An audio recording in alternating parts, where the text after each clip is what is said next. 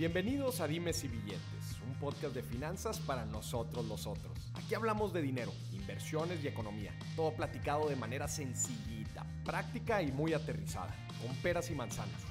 Yo soy Maurice Dieck, un fiel creyente de que necesitamos educación financiera para tomar mejores decisiones en nuestra vida. Y también creo firmemente que juntas la educación e inclusión financiera son pilares fundamentales para que todos tengamos una vida mejor.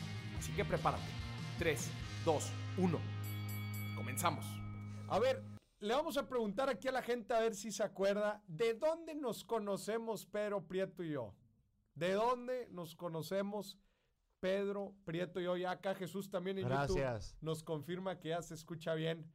¿De dónde nos conocemos? A ver si la banda también es de, de la tele, ¿no? A ver si la banda escucha no, la que luego la gente de Facebook o YouTube, yo no veo nada de tele. Nada de hecho, de yo tele. tengo que decir, ¿eh? Aunque haya trabajado mucho tiempo en, en la tele, yo no veo tele abierta. No, este la Mm, ¿Qué no ves? recuerdo.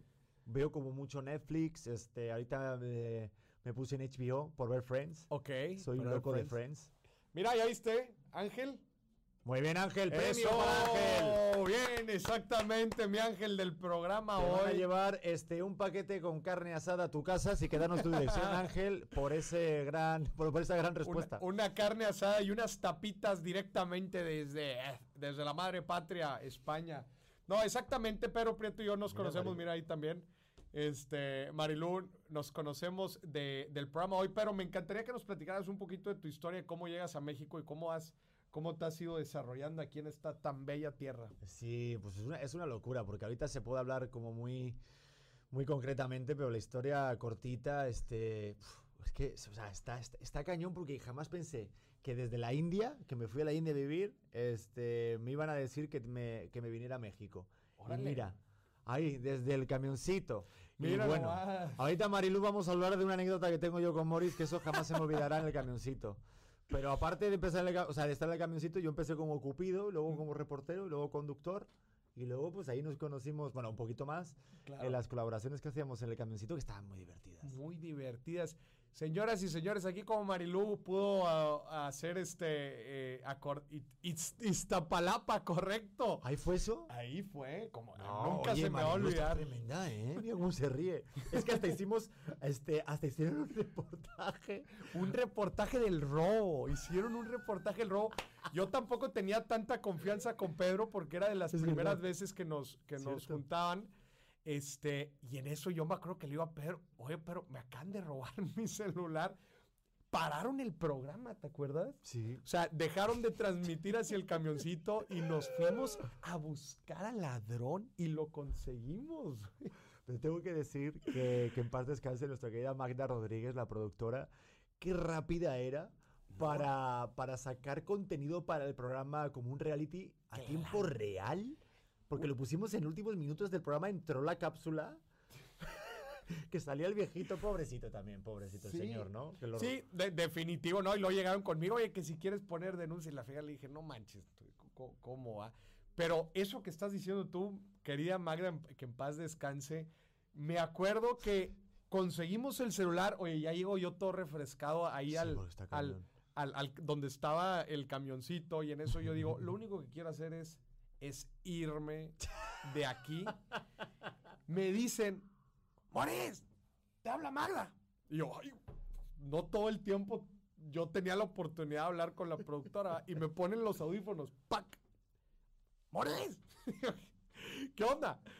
Me dicen, a ver, ahorita vamos a ir contigo y vas a explicar qué es lo que pasó y qué aprendiste y no sé qué cosas para que platiques y luego este, vamos a poner tomas de cuando fueron a buscar y que no sé qué rollo. Y Esa es la velocidad, güey. Rapidísimo. rapidísimo de cómo sacaba el contenido, güey. No, pero incluso creo que recuerdo hasta que al final luego grabamos algunas capsulitas porque tú lo que hacías era responder este pues preguntas que tenía la gente ahí en persona y hacíamos esos, esos digo, no, no momentos o cápsulas, pero sí esos espacios concretos que era totalmente de finanzas. Sí, era padrísimo, nos tocaba. Y de- ¿te acuerdas que después también grabamos en, en- en el Mercado de las Flores? Ah, sí, porque hubo un intento de Justo. una sección que sí les que le Y sí que- salió, sí salió. la Sí salió, claro, y les encantó. Y les encantó. De hecho, pues este, pero lo que pasa es que luego hubo cambios. Hubo cambios. eh, de mobiliario de nosotros y de personas. Pero sí gustó mucho esa sección. De hecho, era cuando todavía estaba Paco, que era el productor, el que no sé. Ah, que era el productor, sí. y a él le gustaba mucho lo que hacías tú, sobre todo. Bueno, a mí me encantaba. Y de hecho, nuestra dupla pues funcionaba muy fácil. Estaba muy chido, pues imagínense, pero Pedro está alto, digo, no sé si lo alcanzan a percibir aquí, pero Pedro es alto y pues yo también de alguna forma, entonces, pues llegaban estos dos güeyes, ¿no? Y llegaban así, hablando de lana y todo el rollo. La, la neta es que lo, fue, fue bonito mientras duró. Sí, yo creo que todo al final suma. Y ah, mira, al final, gra- porque, o sea, gracias a ese momento o esa etapa, este, estoy aquí contigo en tu casa, estoy charlando y puedo tener esa confianza de decirte, oye, estoy aquí en Monterrey, te late que hagamos algo, grabemos algo para el- mi podcast, para el tuyo. Y hay esa hermandad, que eso está chido. Qué final- chido. No, la neta es que qué gusto tenerte aquí. Le quiero decir a la gente que si quiere hablar a cabina directo, ahí estamos poniendo el número de WhatsApp o si quieren mandar este un mensaje de voz, un audio, lo que sea, Ay, qué chido. mándenlo ahí y ahorita aquí vamos a estar cotorreando con ustedes para que puedan hablar también con el buen Pedro. Oye, Pedro, a ver, platícame, dejar irte de tu país, ni se diga, es, es, es- si muchas veces ir, cambiarte de ciudad, güey, es una friega. Es una friega. Cambiarte de ciudad es una friega. Oye, pero a ver, voy a tener que conseguir trabajo, voy a tener que, que hacer nuevas amistades, pues quedarnos donde estamos es muy cómodo. Sí, ¿Por qué? Porque que- ya conocemos, ya tenemos cosas construidas. Cuando te cambias de ciudad es complicado. Cuando te cambias de, pa- de país, ni se diga, güey. ¿Cómo has vivido tú todo este tema profesional y también toda tu transición financiera que has estado viviendo acá en México? Uf, Dios mío. Mira, yo creo que cada uno, no sé, toma las decisiones en función de sus necesidades, ¿no? Y mi necesidad era de que no era feliz con la- el tipo de vida que me estaba dando en el lugar donde estaba. A pesar de estar rodeado de estar, de estar con mi familia, con mis amigos de toda la vida, una ciudad que también amo, que es Madrid. Pero, Tú eres madrileño, ¿ah? Sí, pero fíjate, no era del todo feliz porque algo había una, una necesidad dentro de mí de autorre- autorrealización, de hacer algo y poder vivir de algo que me gustara, ¿no? Yo estudié periodismo, pero la crisis este, impedía que, que yo pudiera vivir o encontrar ese trabajo, ¿no? Entonces, fíjate lo que hace esa necesidad de decir, ok, quiero tener otro tipo de, de bienestar Claro. en mi vida. E- ese tema, ese tema es bien, bien interesante lo que sucedió en España eh, y, y creo que sigue sucediendo. O sea, yo me acuerdo, yo estuve algún tiempo ahí y me acuerdo que platicaba y me tocó conocer muchos estudiantes y me decían, bueno, pues es que yo tengo eh, dos, tres maestrías, este, hablo tres idiomas Sí. Y no logro conseguir trabajo. y trabajo en el McDonald's o en el Zara. Con todo mi respeto para la gente que trabaja allá, ¿eh? Pero es, es un claro reflejo de cómo está la sociedad ahorita, que cada vez es más complicado poder vivir, este, tener, un- no sé, prestaciones para tener tu propia casa. Es algo impensable de yo poder vivir solo en Madrid. Yo nunca he vivido solo en Madrid. Nunca has vivido Eso solo está en fuerte Madrid. decirlo, ¿eh? Órale. Yo tuve que ir con 24 años y me fui a la India, luego a China, luego acabo en México. Y aquí fue donde ya empecé a ser independiente. Por eso estoy agradecido. Entonces, este, por eso la gente cuando me pregunta, ¿y por qué México? O sea, ¿Por qué México? ¿Por qué no México? O sea. México a mí me dio todo. O sea, yo estoy trabajando de lo que a mí me gusta, Mm. aunque pueda decir, ah, me gustaría hacer esto también, ¿no? Y sabes que yo soy, que me muevo por todos lados, pero es una realidad de que estoy viviendo de algo que a mí me gusta. Y yo he trabajado muchos años en cosas que a mí no me gustaban. Y Claro. eso fue en Madrid. ¿Qué es lo que está sucediendo en España? O sea, platícanos un poco de qué es lo que vive, o sea, que- cómo lo ven ustedes los, los jóvenes, ustedes los jóvenes, ¿verdad? Como si ya estuviera bien ruco. Pero, pero ¿qué- a, qué, ¿a qué se debe esto que no haya tantas oportunidades o hay demasiada gente calificada? Es la realidad. En Europa la gente estudia muchísimo. Sí, está, sí, creo que estudian muchísimo, pero creo que la bolsa de trabajo y, por ejemplo, el paro, que es las personas, el paro para la gente que igual no, no sabe lo que es, allá en España este, hay unas prestaciones del gobierno que aunque no estés trabajando te dan un mínimo sueldo, ¿no? Claro. Este, pero durante un periodo de tiempo determinado, creo que no pasan más de un año, incluso también puede ser dos años, ¿no? Pero es de los países de Europa que más tiene, si no es el que más tiene, ¿eh? no estoy ahorita bien actualizado, pero es de los que del ranking del top 5, España siempre está arriba, del número de personas jóvenes. Y es también por el tipo de contratos que hacen, porque estar indefinido en un contrato allá en, en España es complicado y es motivo de celebración. A mí Claro. cuando mi hermana la hacen indefinida en algún trabajo, esto es como, wow, vas a tener pues, un trabajo fijo. De hecho, mis padres son funcionarios del Estado Mm. y tienen trabajo fijo para toda la vida y era el sueño de mis padres era que yo me dedicara a eso. Para que no tuviera problemas. Güey, eso me llamó muchísimo la atención cuando estuve por allá, que el, el hecho de que te dieran un contrato de largo plazo indefinido, ¿no? porque ahí manejaban mucho estos contratos de tres meses, ¿no? Que son como que los de Contrato prueba. basura que llaman. Sí.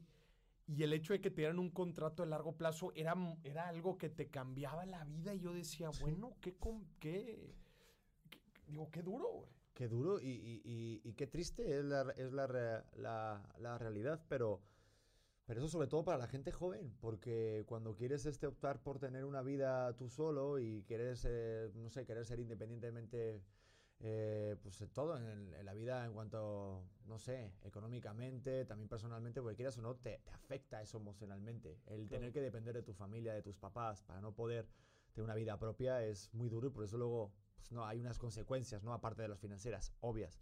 Claro. Pero es muy triste porque por eso mucha gente se tiene que ir de su propia casa, este, separarse de su familia.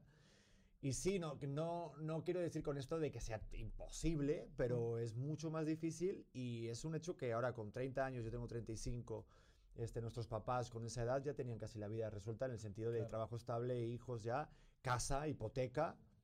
Y en- nuestra generación es mucho más complicado. Creo que también el mercado laboral está cambiando, ¿no? Por eso este tipo de trabajo, de estos proyectos independientes, creo que también este, dicen mucho, ¿no? Pero, pero sí, esa fue la realidad. La crisis eh, financiera, esta, la, la burbuja inmobiliaria, Mm. explotó de una forma eh, muy fuerte allá en España y todavía que fue el año pasado, este, Maurice, eh, me decía la gente, eh, mis compañeros, yo estudié periodismo, la carrera de periodismo y comunicación allá, en la Rey Juan Carlos, en Madrid, y solo tengo un compañero de mi generación que está trabajando en lo que estudiamos, Un compañero. Viviendo de esto. Está, está duro. Y está, y está en Madrid. De los que yo conozca, sí, están en Madrid. Está la ¿Y lo- agencia F. ¿Qué están haciendo los demás? Los demás están haciendo otra cosa. Están haciendo, a lo mejor se dedican a páginas digitales, o otros se dedican a cosas de apuestas deportivas, pero sí igual pueden tocar un poquito, pero pongo la mano en el fuego de que seguramente muchas de las asignaturas y créditos que pagamos no tienen Sí. nada que ver con el, con el trabajo actual. Está Ya, cañón. Está cañón. Lo hablaba con Diego eso cuando vino a mi programa, de que tú estudias una carrera ahorita y de repente cuando te quieres meter en el mercado laboral en cuatro años o cinco años que terminas una carrera, tus asignaturas o tus conocimientos están obsoletos. Obsoleto. Yo lo que estudié de los programas de el OBS, ojalá lo hubiera estudiado. que es- Ojalá. Que es, con lo que nos están viendo ahorita en el live. Sí, güey. Este, ¿Y, y por, qué, por qué México, no? O sea, tú tomas la decisión de que dices, a ver, pues quiero buscar otras oportunidades, Ujú. ¿no? Hay muchos países de habla hispana. ¿Por qué México? México siempre me gustó, Maurice. ¿Sí? Siempre veía con mi abuelo cosas de México, Sí, ya sea el Chavo del Ocho, ya sea el otro rollo con Adal Ramones. Eh, no sé, siempre me llamó la atención. Me- me gustaban mucho las películas de Cantinflas, la veía con mi abuelo y el humor era muy parecido al que teníamos en casa. Mm. Entonces eh, siempre tenía pensado ese, como hablamos la misma, el, el mismo lenguaje, Mm. cuando me fui a la India, luego a China, era como, oye, quiero tener una cultura similar ya. Similar. Entonces, cuando me hablaron de que tenía una oferta para irme a una agencia de modelos y actores aquí para México, dije, ya utilizo lo mío. O sea, yo tenía otro tipo también de conocimientos y quería dedicarme a la tele, a, Claro. a hacer esta cosa del periodismo. Yo también he hecho radio allá, eh, pero lo que yo quería era intentarlo y, y también eh, yo creo que cuando, cuando alguien viaja, no sé, dicen que es una droga, el rollo de estar viviendo en otro país, porque una cosa es hacer turismo, pero cuando vas y pasas una Vives, temporada sí, y sí, sí. vives en la India, en China o cualquier otro país del mundo que no sea el tuyo, necesitas seguir buscando. Claro. Y aquí Te abre la mente, lo es como que te abre la mente, te, te, te 100%. saca de tu zona de confort y dices, que, y sientes bonito, ¿no? O sea, el conocer, el, el- el experimentar cosas nuevas, el sacarte de, de la rutina o de la tradición en la que estás metido, como que dices, te, te da- te hace cuenta, te, te da- te- te das cuenta de, de que hay muchas cosas a las que no quieres volver, ¿no? Sí, como que ya estás en otras, como un plan... En digo, en ¿tú otra viste alguna vez Dragon Ball? ¿Viste Sí, alguna sí, vez Dragon sí. Ball? ¿Te acuerdas cuando Goku de repente se iba a entrenar en una cápsula y pasaban este, dos minutos eh, fuera y eran dos años para Sí, Goku? sí, Pues sí, así sí. me sentía yo cuando regresaba a España y llegaba y algunos compañeros estaban en otra, pero la, como que el denominador común era de que pues, estaba todo igual y tú vas a otra velocidad. Una vez que empiezas a viajar, Claro. tu mente, pues mira, irte a la India, que es uno de los países que pues, más especiales, por decirlo de alguna manera, yo era muy inculto, no sabía nada y de repente te encuentras con un país bastante rico, Mm. o sea, muy pobre, con mucha pobreza, Claro. pero con mucho potencial económico, financiero, una locura. Yo decía, o sea, eh, ¿qué es esto donde estoy viviendo? Y, te abre la, mente y, te empieza a expandir la forma de tener una vida. Sobre todo es una cura de humildad que te dicen que lo que a ti te enseñaron no es la única manera de hacerlo. No es la única manera. Y, oye, a ver, y me encantará hablar de, del tema del dinero, güey, y de las diferentes perspectivas vamos, vamos. que tú viste y viviste. Está muy buena esta plática, ¿eh? Me la voy a llevar yo, ¿eh? La, voy a grabar, ¿eh? no, oigan, por, esto me está gustando demasiado como para hacerlo episodio de podcast, ¿eh? Este stream. Así que los que nos están viendo, si marca aquí el WhatsApp y tiene una llamada, lo, vamos a publicar en el podcast, ¿eh? Para que, para que se animen. Oye, perspectivas del dinero en España y en México, ¿Cómo ven en España el dinero? Es que yo, mira, a ver cómo lo veo yo. Eh, porque siempre dicen eh, como datos, dan datos, ¿no? Obviamente no voy a estar tan, tan profundo igual que, que puedes tú profundizar en el, en el tema porque entiendes mucho más que yo. Pero a veces confundimos cuando te dan datos de este es el sueldo que te dan en, tal país sin, sin, tener en cuenta lo más importante que es como la calidad de vida y cuánto cuesta vivir. Claro, cuánto te queda al final. Exacto, cuánto te queda al final. Por, e, a eso voy. Por ejemplo, aquí obviamente los sueldos pueden estar más bajitos, pero la luz, el gas, Aquí es mucho más barato que, por ejemplo, en España. Ahorita hay muchos problemas con las empresas este, de gas y de electricidad allá y de agua, porque sabes que están conjuntas, la electricidad y el, gas allá, y, de repente se pueden meter en 300 euros al mes, que es casi el sueldo mínimo de un estudiante que sale de la universidad. Es lamentable eso, por ejemplo, y están todos los días hablando de eso porque están en 233 euros, algunos incluso más, sobre todo ahorita que es invierno, que pagan calefacción, pagan el gas se te va un cuarto de tu sueldo y en algunos casos te digo, como los estudiantes, la gente que está haciendo pues de prácticas, es el sueldo completo. Entonces no pueden vivir. O sea, estás diciendo realmente a los jóvenes, no puedes vivir con esto si quieres tener lusos. Entonces no sé si habrá que regresar a las veladoras. pero... o es cuando dices que empiezan a vivir juntos, ¿verdad? Que dices, oye, es imposible vivir independiente en... claro, hacen como una especie de común, o sea, uno no son comunas, pero son como de como departamentos de roomies de, de estudiantes que se juntan todos, entonces hacen áreas comunes, entonces así pagan la luz conjunta y las habitaciones a lo mejor las comparten entre una o dos personas, ¿no? Pero es lamentable que te estemos hablando de, por ejemplo, eso pasa ahí en Madrid, pero aquí, por ejemplo, es eso también, que, que suben muchas cosas y, y al menos, o sea, digo, la esperanza obviamente creo que es, es allí más, más alta en cuanto al sueldo, pero por la calidad de vida también. claro. Entonces sí hay una, una gran diferencia. Yo la verdad no, no, no, me puedo quejar. Yo, yo siempre lo hablo desde un lugar privilegiado, que dar gracias. Yo doy muchas veces gracias. Pero siempre digo que, que las necesidades básicas de el agua caliente, tener una cama, tener comida, eso ya es motivo de dar este, gracias. por ejemplo, aquí en México se puede, ¿sabes? Pero, pero sí allí yo realmente sí tengo una, una, una, una visión y, y este y mira que soy muy positivo, ¿eh? pero tengo una visión pesimista de allá, de, España. a ver, a ver. Muy, muy, muy pesimista, en el sentido de que realmente no... Por eso yo no puedo irme allá a vivir. O sea, está todo muy caro. Es muy caro para, para... ¿Y batallarías para conseguir trabajo allá? Yo creo que sí, muchísimo. O sea, te digo, lo que están cobrando mis compañeros y el departamento que tiene uno de mis compañeros de la carrera, este... Pues no te quiero mentir, pero este... No es más grande que este estudio. Mm. Y este estudio está padre, está ¿Y ya tiene cuántos años? 35 como yo, 34. 35, ya, o sea, de carrera profesional ya lleva, ¿qué? Unos 10 años, 10. Sí, sí, sí, pero porque se tienen que reinventar porque el mundo del periodismo ya no es el mundo del periodismo cuando yo lo estudié. Claro. O sea, creo que somos de la misma generación más o menos, ¿no? Tú y yo, ¿o ¿no? No tanto, no. Ah. no. Normalmente no lo vamos un corte. Vamos un corte. No, más o menos. Más o menos. Vale, vale, vale. pero, lo dejamos en incógnita. Va, pero vamos, a lo que voy es que sí, sí, o sea, es, es muy lamentable, pero, pero es cierto, es muy complicado vivir con ¿Quién sí logra sobre O sea, digo, vamos, o sea, ¿quién sí logra tener como una carrera muy desarrollada en España y, y, y digamos, logra, o sea, ¿quién logra hacerla? No sé. Yo tendría que decir, este, siempre me, tiene que haber un factor de, de también estar en el lugar adecuado y también ser una persona persistente y que busque, ¿no? Pero creo que allí de, de repente se hay mucha sobrevaloración de los títulos, yo diría. Ok, a ver. O como de los MBAs. porque yo de hecho me fui a la India para estudiar, para ganar dinero para hacer un máster. Ok. Esa era mi idea principal. Que los másters también en España y en Europa no son lo mismo que la maestría acá en América.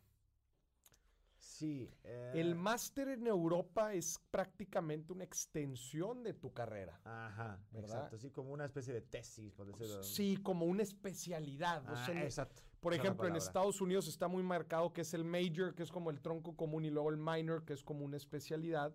Aquí en México no todavía no se maneja así, pero sí es muy claro este como, eh, como esa distinción. Y en Europa el máster es como un minor, o sea, como que son los últimos años de, de carrera. Muy diferente ya si hablamos, por ejemplo, de un MBA, ¿no? Que un MBA, pues eso sí es otra cosa, ¿verdad? Sí, la eso ya es como más, más grande. Siempre yo digo que, que sí, obviamente hay que estudiar. O sea, no digo que no es, Mm. no es como algo que no estoy de acuerdo, pero hay que ob- obviamente pues nutrirse, hay que enriquecerse, pero creo que no es la única manera. Y ahí está todo más cerrado. Siento que es mucho más limitado. No es como aquí, por ejemplo. Pero también es mi visión, ¿no? Por, porque también te estoy hablando de cómo me fue aquí, a mí, ¿no? Yo aquí siento que es mucho más llevadero porque porque siento que México es un país que de repente ah, sí, sí está valorado el esfuerzo diario de alguien. ¿Mm? Allí yo siento que no, yo me estaba desgastando, Maurice. O sea, yo me desgasté. ver, pero ¿cómo que no yo está siendo valorado el esfuerzo diario? O sea, aquí creo que el que quiere trabajar, trabaja. O sea, realmente. Aquí en México, de verdad, el que quiere, el que, el que quiere chingarle va a sacar sus frutos. Es, una, es un país este, muy agradecido con el esfuerzo que hace alguien este, y, y persistente. El que la sigue, la consigue.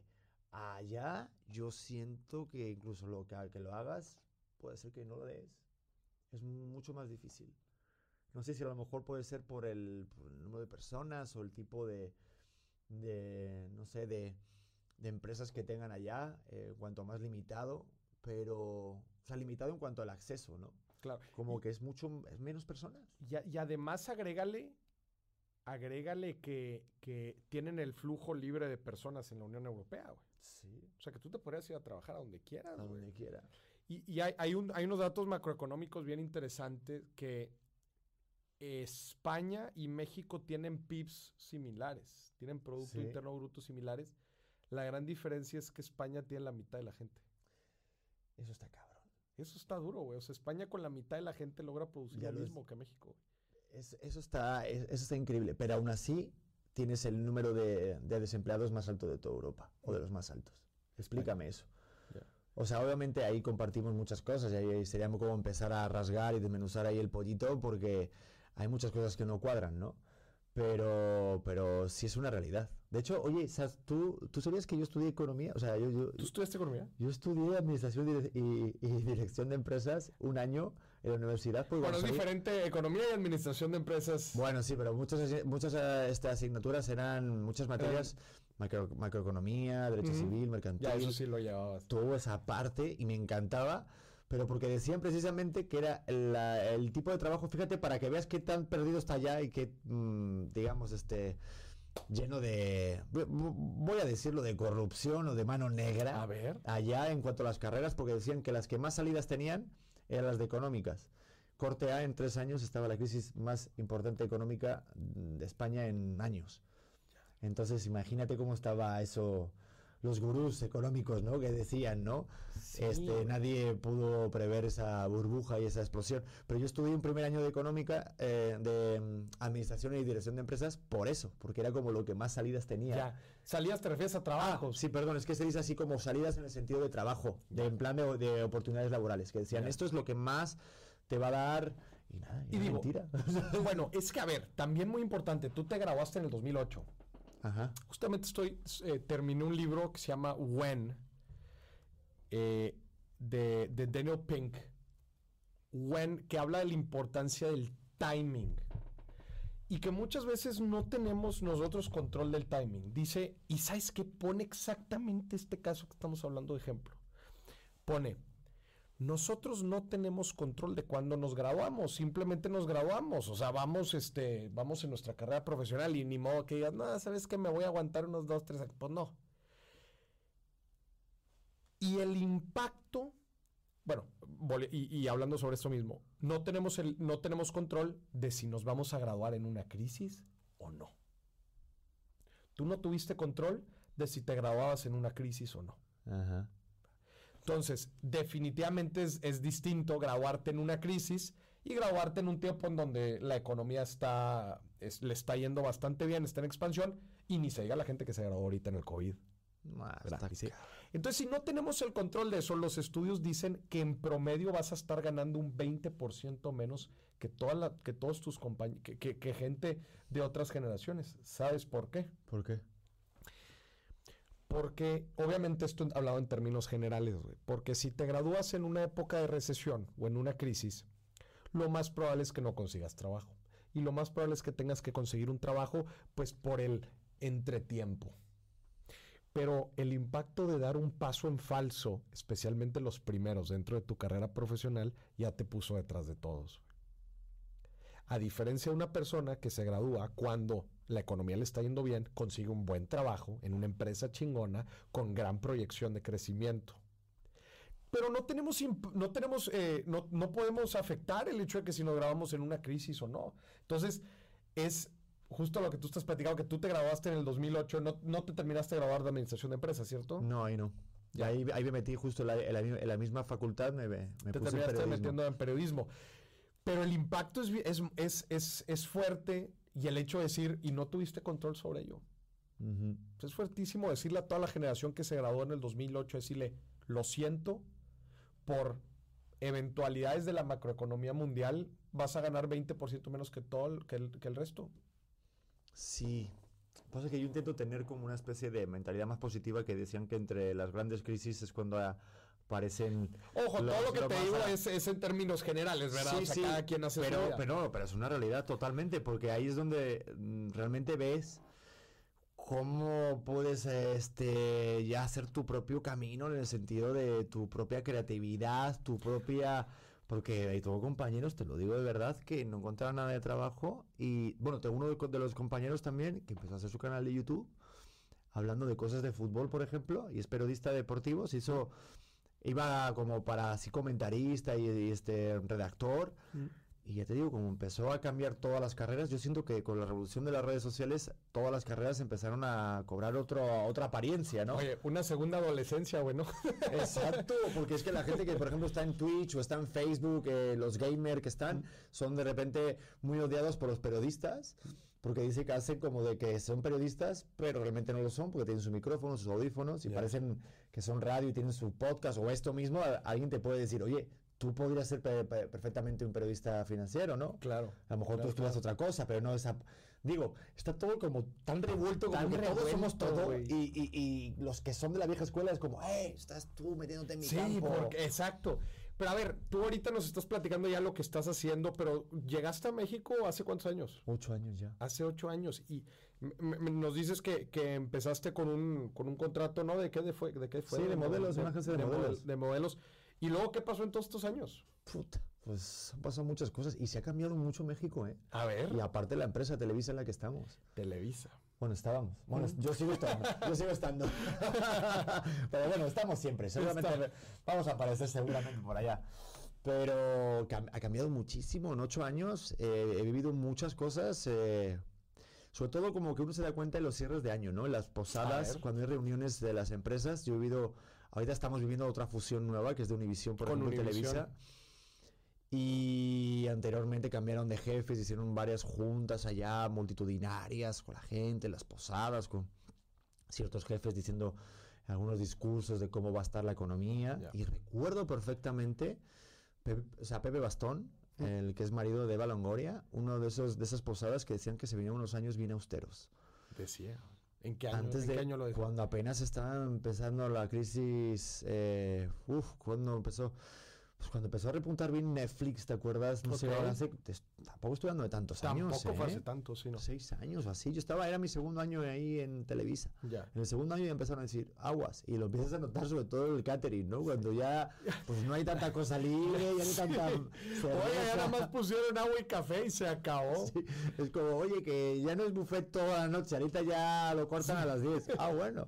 Y empezaron así, así, no ríete, pero sí, sí, está cañón. Ya no la hacen, de hecho, la posada Y, y, se ha cambiado muchísimo, pero, pero bueno, eh, hay que pensar, bueno, creo que ya estoy como en esa etapa de papá, de, o sea, de, de mentalidad ya más adulta en el sentido de, ay, el, antes en los, en, hace años estaba mucho más padre, ¿no? Antes sí, ya, muchos años ya como recordando ya como si, ah, es que aquellos tiempos. Aquellos tiempos de las, las reuniones que hacían, las fiestas.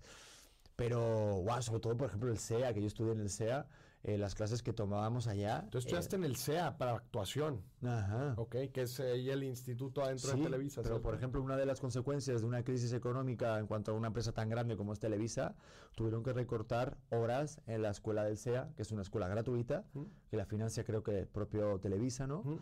Eh, y tuvieron que recortar. ¿No sabía que el SEA era gratis? Era, es gratis. Es gratis. Es gratis, es gratis. Lo único que te exigen es que no faltes a ninguna clase. Y estás de lunes a viernes. Y yo era de 8 de la mañana a 8 de la noche o 9 de la noche. Esos sean los horarios. Ahora ya no. Ahora ya es mucho más cortito y puedes faltar más. No es tan exigente eso. Eh, están reducidas el número de clases. También por lo que te digo de la, de la crisis. O sea, y también uno lo ve en cuanto a programas. Y creo que la gente también lo tiene que ver, ¿no? Claro. Cuando hacen pues más refritos de cosas o intentan sí le bajan las le bajan los episodios a las temporadas eh, a las temporadas no sé como que varias cositas las novelas son más cortitas son más también se están adecuando que ahorita todo es más rápido y de repente aparecen plataformas como Netflix como HBO Amazon y te hacen series tan rápido y tan cortitas tan concretas que por eso se juntaron Univision y Televisa, o sea, pero no sé en qué momento acabamos hablando de esto. No, no, no, porque justo te, te, platiqué de que es cómo estabas, sí, o sea, de cómo había estado, exacto, y ahorita, y ahorita entonces, a ver, platícame, ¿de qué te diste cuenta en estos últimos años? En estos últimos años, eh, empezaste ahora ya tu, yo, yo, propio camino. Ah, sí, o sea, yo eh, cuesta, cuesta trabajo hacer algo propio. Sobre todo cuando no tienes como unos números en los que estás mainstream, ¿no? Porque siempre te vas a tener que comparar con alguien. Eso, eso está cañón. Este, no sé si a, ti, te pasa, por ejemplo. No sé quién es tu competencia directa. Yo lo bueno que solo te sigo a ti y tal, tal, ¿no? Pero en cuanto a finanzas o en cuanto a un podcast así, pues obviamente te vas a comparar con alguien que haga lo mismo que tú o lo más parecido. Y si no tienes esos números, te puedes sentir frustrado, pero no tienes que caer en eso porque las personas que ya tienen números mainstream, que tienen un montón de seguidores, y de reproducciones interacciones, pues también en algún momento empezaron así, ¿no? Claro. Y la cosa es, me he dado cuenta que sí, que la persistencia sí está muy trillado decirlo, pero es muy importante. Obviamente el talento, ¿no? Claro. Pero el ser persistente y creer en algo en un proyecto propio, se requiere de mucho valor y mucha paciencia. ¿Por qué decides empezar un proyecto propio? Yo creo que también... ¿Qué es un proyecto propio? Yo creo un proyecto propio es cuando, cuando tú eres la persona que, que, marca los límites de lo que estás diciendo, ¿no? Yo digo que las personas que nos dedicamos a esto es porque tenemos algo que decir. Y lo puedes decir aquí, lo puedes decir sin cámaras, lo puedes decir encima de un escenario, lo puedes decir escribiendo algo, lo puedes decir dando una conferencia, pero tener algo que decir es muy importante. Y eso es lo que puede dar ese sello a algo propio. Cuesta trabajo, sobre todo cuando estás tú solo, porque obviamente da miedo porque no tienes una retroalimentación de, o sea, rápida económica. Sí, oye, vas bien, no vas bien, sí, claro. O sea, depende de ti. Entonces eh, es muy difícil.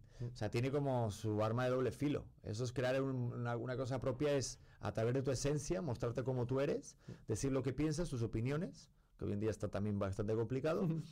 Y, y, hacerlo sobre todo para, para la gente. Yo creo que al final el protagonista es el contenido pero cuando es auténtico, por eso yo le puse ese nombre a mi podcast, podcast auténtico. Auténtico. Es, cuando muestras tu esencia real, porque en un programa, en un matinal, o en un programa como el que fui ayer de Es en Serio, mm. este, el Pedro, la máscara que tenemos, como dice Carl Jung, ¿no? Que tenemos varias, varias máscaras, nuestro estereotipo en función de dónde estemos, nuestro arquetipo, mejor dicho, es diferente. Claro. Pero crear algo que es tuyo, que, que lo quieres mostrar, eh, cuando te muestras lo más vulnerable, lo más original, mm. Eso es muy difícil. ¿Te, cansaste de la tele o no? No me cansé de la tele, me cansé del mundo de la tele. Ok.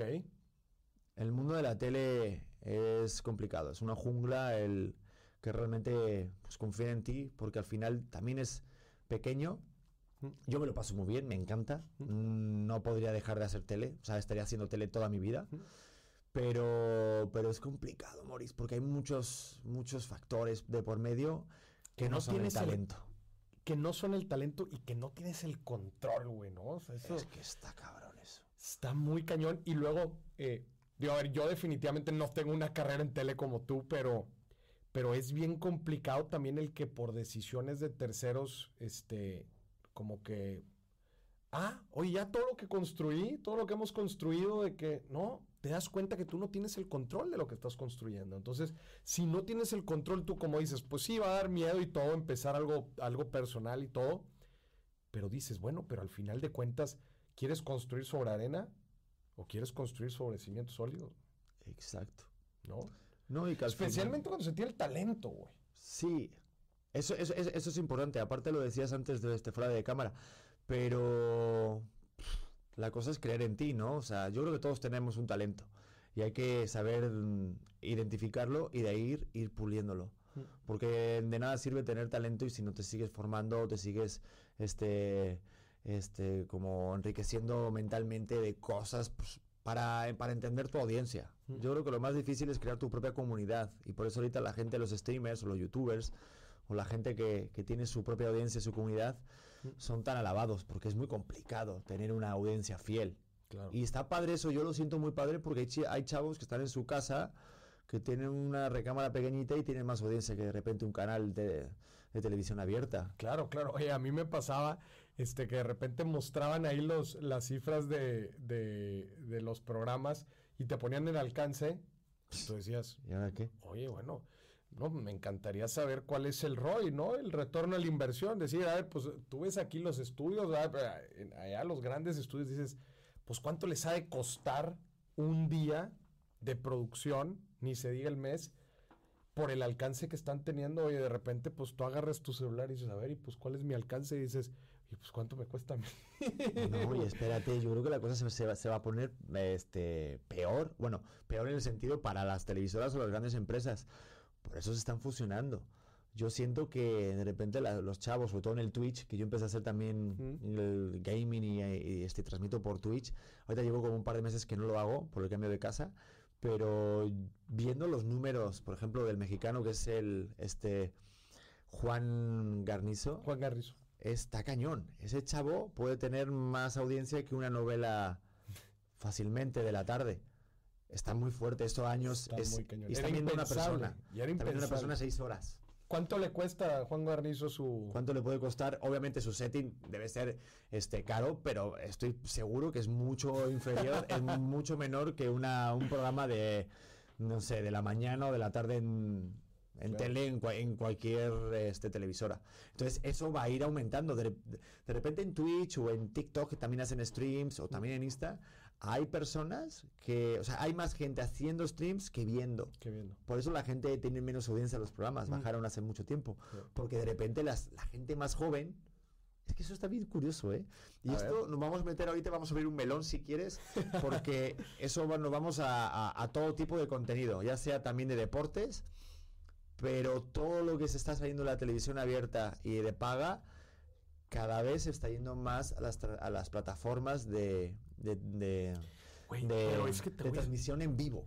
Te voy a decir o algo. sea, un Facebook, un Twitch, ahí va la cosa. ¿Cuándo fue la última vez que prendiste la tele para la televisión en vivo y dijiste, la puse para verme a, ver qué encuentro? No, no, no, pero que tú hayas dicho, a ver qué encuentro. Algún partido de fútbol. Por eso te digo que, por ejemplo. Que no, sean, que no sea fútbol, que, que no sea deporte o noticieros.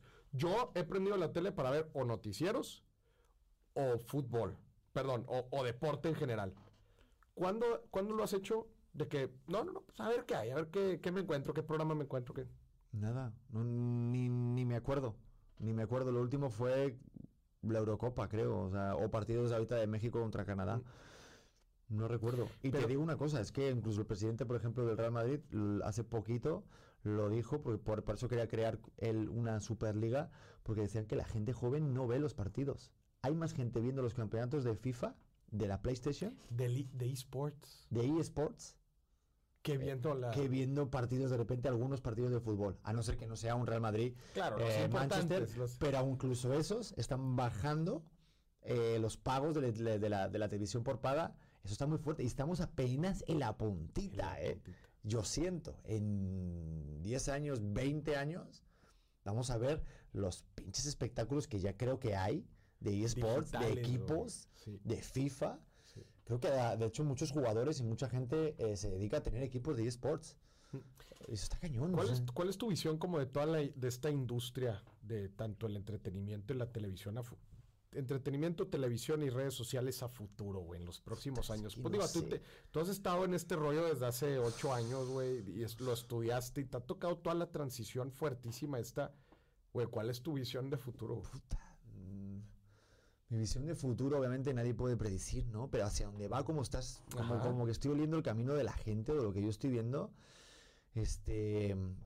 Cada vez es más importante. O sea, yo pensaba que era más la cantidad a- hace años, por eso le invertía a tener como más cantidad en cuanto. ¿A qué te De repente, cantidad? o sea, cantidad de, de seguidores o De gente seguidores. que te vea. ¿Ok? Y al final creo que es la calidad, es el, lo que genera, el tipo de conversación que generas. Creo que cuanto más comentes, ya sea positivo o negativo, pero que comentes algo, alguien que esté hablando sobre algo, creo que hacia allá va eso. Por eso jala más, o la gente que tiene lives, que tienen vivos en Twitch o en Facebook, viven muy bien. La gente que tiene muchísima audiencia por el tipo de, de conversación que genera. Claro. La audiencia quiere ser escuchada. Las personas que ven esto quieren ser leídas. Y la televisión, antes tú veías algo y no podías hablar con el No, no tienes interacción. Ahora sí. De hecho, ahorita llevamos un rato hablando, pero saludos a toda Es la que, gente. ¿sabes qué? Le, tengo un mensaje aquí a la gente, a todos los que nos están viendo, que sí.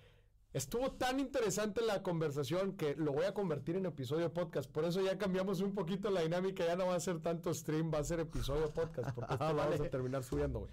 Pero justo, pero a ver, ha pasado también mucho tiempo, la tele sigue ahí con su audiencia, el radio sigue ahí con su audiencia, Sí. las redes sociales han ido inclusive también migrando, güey, porque no es lo mismo hablar de redes sociales hace 10 años en donde había dos, tres personalidades y se acabó. Eso también se ha democratizado, güey, Sí. ¿No? Y el tipo de audiencia en cuanto a quién se hace famoso y quién no se hace famoso, ¿no? Antes salías en una novela o salías en un programa y si eres muy conocido o eras mucho más conocido. Ahora de repente, si hablamos con chavos desde los 10, 12 años hasta los 20, seguro que tienen este, famosos o ídolos que tú y yo no sabemos ni quiénes son. Ni quiénes son. Estoy- Y les platicas tú de los tuyos y van a decir, pero ¿de quién me estás hablando? Conocerán a Galilea y Andrea y poco más, te Y lo puedo asegurar. más. Sí, porque es otro tipo de... Sobre todo siempre hay que juntarse con los jóvenes, ¿no? Entonces yo cuando me empecé a ver eh, y, y a, y a indagar en este mundo de, de las transmisiones en, en vivo, vi un mundo impresionante, impresionante. Yo no sé qué, qué, qué mundo vamos a dejar a nuestros hijos, pero está cañón porque La rapidez del contenido, la rapidez, cómo inmediatez. va y sobre todo que ya cada uno, o sea, aquí gracias a Dios pues tenemos gente que nos ayuda, ¿no? Y tal, pero hay muchas personas que ya se hacen todo ella. Todo, ellos. sí, claro. Y es que hay muchas herramientas y plataformas y sistemas que te ayudan a, a- a hacer el contenido de volada. Y en verdad, ¿cuánta inversión necesitas para hacer contenido? No, creo que, claro, muy poquita. Muy poquita. De hecho, este siempre, siempre es algo que, que yo digo, que no se suele tener el mejor equipo. No, la cosa cero. es empezar. No, y ahorita con la tecnología que hay, Puedes con un poquito, celular. con el mismo celular puedes armar un podcast. Sí, de hecho ayer que estaba hablando con Iván Mendoza, este, un estando pero que tiene su podcast que se llama El Depósito y le va muy bien. Me y el, ¿cómo se llama? El, se me subió el muerto. Me dijo, Pedro, yo lo grabo con el celular. Ayer no pudimos grabar en el hotel con las cámaras profesionales porque por burocracia. Y dijo, ah, con el celular. Y lo grabamos con el celular. O sea, no hay excusas. No hay excusas para realmente hacer algo que tú quieras. La cosa es que queremos resultados rápidos. ¿no? Claro. Pero yo creo que se lleva todo porque si te das cuenta, hasta las televisiones y, y todo van como agarrando cositas, ¿no? Y eso que el Twitch no está tan fuerte aquí en México todavía, Todavía. siento. En Estados Unidos es ya una, Una locura. empresa sosota. Y en España, por ejemplo, todos los programas tienen su canal de Twitch. La- de la tele abierta. Escuchen esto. eso es De la locura. tele abierta. Todos los, todos los programas, la mayoría, el 90%, ya tienen su transmisión y su contenido específico para Twitch. Porque ya se monetiza, porque es, es otro público y es otra forma de comunicar y siento que así lleva eso. Tú dices también que la radio tal. La radio también se está... La radio antigua del, del transistor se está haciendo tipo podcast. Claro, Ya tipo podcast. Ya mucha gente ya también lo ven. Porque a gente le gusta tener, estar en, en Spotify o en Amazon, Mm. pero también les gusta estar en YouTube. O sea, ya está todo, está todo revuelto. Siento Ya. que estamos en un momento en el que está todo. En Sí. 20 años vamos a decir, ¿te acuerdas? Cuando o sea, hacía-?" estamos en plena. Y, güey, la neta, el COVID también llega a ser un desmadre por la dinámica. Estamos como que en, en el mero batidero, ¿no? Vamos a ver qué sale, güey. Mira, por ejemplo, este, un programa que se llama La Cotorrisa. Mm. Me decía Sloboski que ellos antes de la pandemia sí les ha ido bien, o sea, normalito. Creo que Franco Escamilla, que fue allá, fue como el top que les dio. Pero la pandemia, ¡pum! para arriba. Explotó. No, me decían, Pedro, hicimos La Cotorrisa, un programa en YouTube que seguramente que lo conocen, la gente que esté viendo este y escuchando este podcast, eh, no, no llenaban los lugares. Entonces dijeron, vamos a hacer este programa. Viene la pandemia, revientan en el programa y tenían tantas ganas de hacer shows que no podían por la pandemia. No manches. Y ahora te puedo asegurar que pueden llegar y te llegan la, y te llenan sí, el vinieron hace poquito. Sí, sí, ah, sí. Y lo llenaron seguro. El... La neta no fui, pero, pero, conocí bastante gente que fue. Pero claro, por eso te digo. Y eso fue por la pandemia. Ya. De repente el, el sentirte acompañado, ¿no? Ya. Pero para, para ir cerrando, voy a decir para ir cerrando el programa porque ya ni siquiera fue, ya ni siquiera fue stream. Para ir cerrando, este, me gustaría que el mexicano y el latino en general tiene el, latinoamericano, porque también hay latino europeo. hay de todo. hay de todo. Este, tiene una percepción muy curiosa sobre el dinero, sobre el ahorro, sobre el gasto, sobre la apariencia, sobre... Sí. ¿Verdad? Tiene una cultura financiera muy interesante, güey. Mm. Me gustaría que nos contrastaras, güey, lo que te ha tocado a ti vivir en España, cómo es la gente en Europa, porque también tienen una perspectiva financiera bien particular, güey. Este, que la contrastaras con lo que te ha tocado vivir aquí en México. ¿Cómo es el mexicano con el dinero? Mira, aquí por lo que a mí me tocó vivir, ¿eh? no digo que esta sea como la, opinión general y que es así lo que yo digo, no, no, esto es una, vamos, puede, puede, puede generar dudas totalmente lo que vaya a decir ahorita. Pero a mí lo que me tocó vivir aquí, por ejemplo, fue el algo que siempre me decía mi mamá. Y es que aquí para, para decir que te va bien la cosa, tienes que aparentar. Es decir, incluso aunque no te vaya bien, tienes que invertirle para parecer que te vaya bien. Para parecer que te... Aquí en México. Porque a... 100 pesos en la cuenta de banco, ¿de qué me sirven? Quiero que los vean, que los Sí, a mí me decían, yo estuve 6 años, 7 años y moviéndome en Uber. De hecho, cuando tú me conociste y tal, creo que era cuando me compré el, coche, mi primer coche. Eh, me decían, Pedro, ¿por qué no vas en coche? Pedro, tú necesitas un coche caro para que te vean bien, para... Oye, ¿por qué no tienes asistente? mira, en algún momento hasta no tengo dinero y ahorita lo puedo tener, pero no lo quiero hacer. Pero me refiero porque me decían que es algo que te vean y te respetan. Aquí parece que para que te respeten hace falta aparentar que te va muy bien, incluso aunque no te va bien y estés sufriendo para tener un plato de comida. Y mi mamá siempre me dijo el no vivir por encima de mis posibilidades. Ser muy certero de lo que realmente ganas y puedes invertir. Y eso también dice mucho de quién eres, ¿no? Pero aquí esta parte de, de la, del, dinero, eh, no sé, me, llamó la atención, ¿no? Tú, crees que es cierto? pero desde luego, güey, aquí, curioso.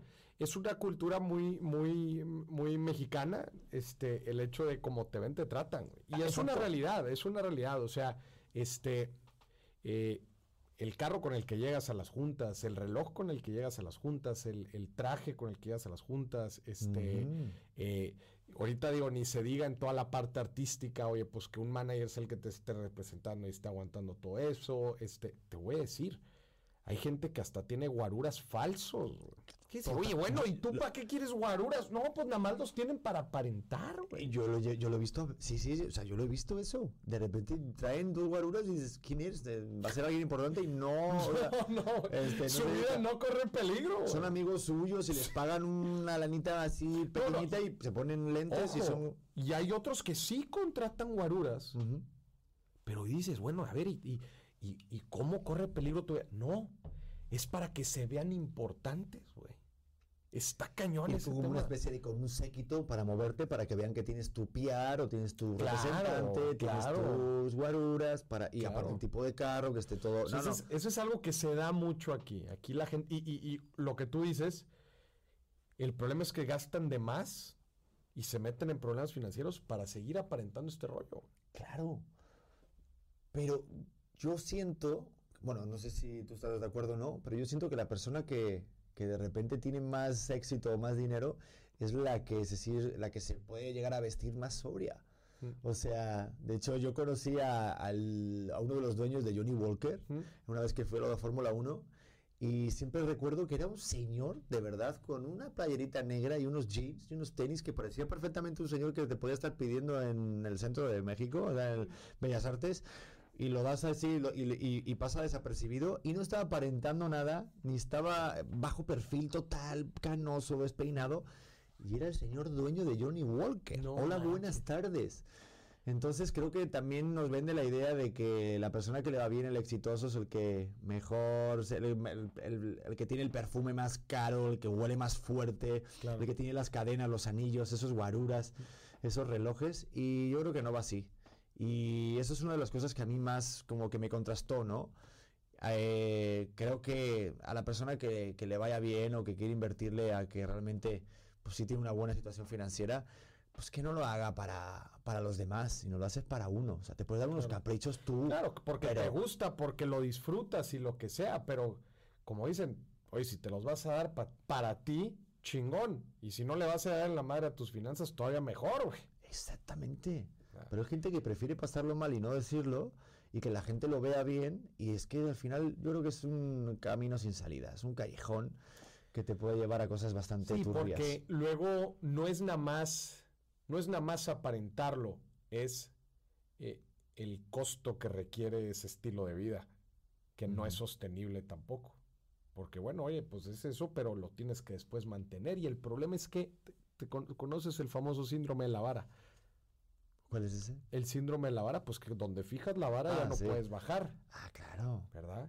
Entonces, si ya te vieron, ¿no? Que traes ciertas cosas, que vives en donde no sé dónde, pues ya de ya no puedes bajar y entonces nos metemos en una y luego deudas y, no, no, no, y es un rollo, güey. Digo, ya entonces solo te queda irte a otro país donde no te busque la Interpol. y por eso está pero para que no, no, tienes que no, es que es que sí, es que hay que hay que tenerlo muy claro. No sé, para las personas que, que están ahí es mejor vivir con menos, pero vivir mejor que, Con esa paz, güey, tranquilidad, no sé, güey. Sobre todo al final yo creo que lo financiero tiene una relación intrínseca con lo emocional. 100%. Y si, porque yo lo, bueno, yo lo vivo todos los días. Ah, yo ahorita, por ejemplo, que estamos hablando, o sea, yo sí soy una persona que quiero vivir bien financieramente, pero no por el hecho de aparentar, sino de tener una calidad de vida padre. Yo para eso vengo aquí, vengo para tener una calidad de vida padre y esforzarme en eso, pero no para aparentar, ni para para vivir para los demás. Mm. Tienes que vivir para ti. Porque eso de verdad, si no, te explota y por eso hay tanta gente con ansiedad y depresión. Porque. Y, justo nunca va a acabar. O sea, crees que, va, crees que hay un límite, pero en realidad no lo hay. O sea, si estás viviendo para los demás, pues lo que ahorita te compraste y lo que ahorita estás aparentando no, no es como que, ah, ya listo, ya está, ¿no? Al ratito va a ser un carro más caro. Sí, siento que es como una especie de droga. De hecho, hay una serie en Netflix, que, por favor, que si la quieren ver, que se llama Juego Sucio, como las personas que han hecho cosas malas en el deporte, en otros gremios. Y el primer capítulo está buenísimo porque son los jugadores de la segunda, ¿cómo se llama? De la Liga Estatal de Estados Unidos. Y hay un chavo que se empieza a ser adicto a las apuestas y a las cosas que se, los, que se, que se, que se empieza a gastar su sueldo en cosas banales, carros, collares, tenis, ropa cara. Y lo explica ese, ese chico que se truncó la carrera de la NBA por empezar a ser adicto al aparentar y a las apuestas, porque pues, al final es que quieres mantener ese, ese tipo de vida.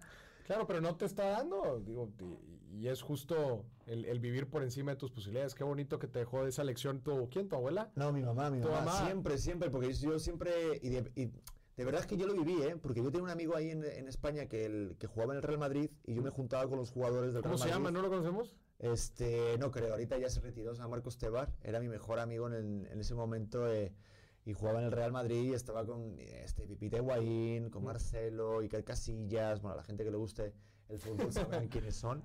Y recuerdo que me invitaba a salir con, bueno, de repente un lunes, un domingo, y todos se vestían con ropa de Armani Jeans, Gucci. Mauricio, yo trabajaba en el SAC, cabrón. o sea, ni con un mes de sueldo me podía comprar mm, las cosas. Mm. Pero me acuerdo que me gasté en una playera que costaba 150 euros, que era muchísimo para mí. Mm. Eh, y yo me la ponía y la tuve que incluso luego recortar para que pareciera otra playera porque siempre me ponía la misma, ¿no? Y una vez me dijo mi mamá, hijo, no vivas por encima de tus posibilidades. O sea, te juntas con ellos, pero ellos tienen otro nivel de vida muy cañón. Y era verdad, porque al menos mi amigo siempre me apoyaba y nunca me hacía sentir menos, ¿no? Y se pensaba que yo era también jugador. Pero no era nada, nada. Digo, si tiran un balón van a saber que no soy jugador. Pero qué curioso eh, que lo tuve que vivir con apenas 18, 19 añitos.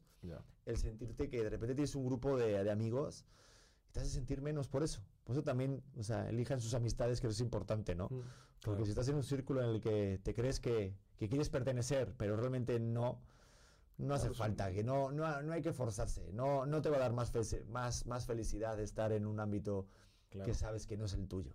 claro. Uy, qué profundo me puse, Qué ¿no? chingón. Ay, Le hemos sacado una carnita padrísima aquí a Pedro ¿eh? Pedro, quiero con mi podcast esto. Dale copia. Copy page. oye, mi Pedro, platícanos por último, ¿cuál es tu gasto culposo? Échate un, un gastito culposo. ¿Qué dices? Híjole, ya sé que mi mamá me dijo no ir por encima de mis posibilidades, pero es que esto sí no me ¿Te lo puedo decir algo? Llevo bastante tiempo muy, muy bien, muy controlado, ¿eh? Ay, Tiene que haber Apenas, algo. apenas hace dos días compré ropa después de casi un año sin comprarme ropa. Para que veas. Órale. Y Bueno, a ver, estabas en y regalé pandemia. un montón. Y regalé un montón. Sí, aparte me volví como muy, este, muy aprovechado. En el Sí. sentido de, ah, estos pijamas, bueno, vamos al gym con esto. Total. Este, pero, pero sí como que me volví muy, muy consciente. Como que más lo que más intento invertirle es en, en comidas o así. Pero te podría decir, como gasto culposo, yo hace poquito gasté en algo que me da verdad que quise matar a mi novia, pero A ver. Dos putas velas, dos putas velas, perdón, eh, tengo que decirlo, eh. No voy a decir la. Velas. Dos veladoras carísimas que se las voy a regalar en Navidad a gente que quiero mucho, que espero que duren toda la vida esas putas velas. Pero cuando vi el precio de esas dos veladoras dije, ¿me puedo comprar? ¿Y volaban? ¿No eran de oro o qué? No sé qué cojones traían, que te los hueles y te dan una... Es que traen regalo adentro, güey. No sé, que te dan una que- paz interior y que te va a traer dinero y no sé qué, ¿sabes? Esas veladoras así hermosas, así, una cajita hermosa. Pero en cuanto a gasto, yo te puedo decir que son este pagos que tengo. Te voy a decir una mamada, si quieres A ver. Del FIFA, güey. Gastos adentro del FIFA, güey. ¿Qué ¿Alguien juega al? FIFA aquí? ¿Alguien, alguien me va a entender? ¿Qué compras en Güey, compras los jugadores, compras cosas. O sea, tengo mi tarjeta en PlayStation, mi cuenta. Entonces, de repente te, puedes bajar, obviamente, juegos. Pero en el FIFA yo soy bastante. Pero fan. ¿cómo compras jugadores?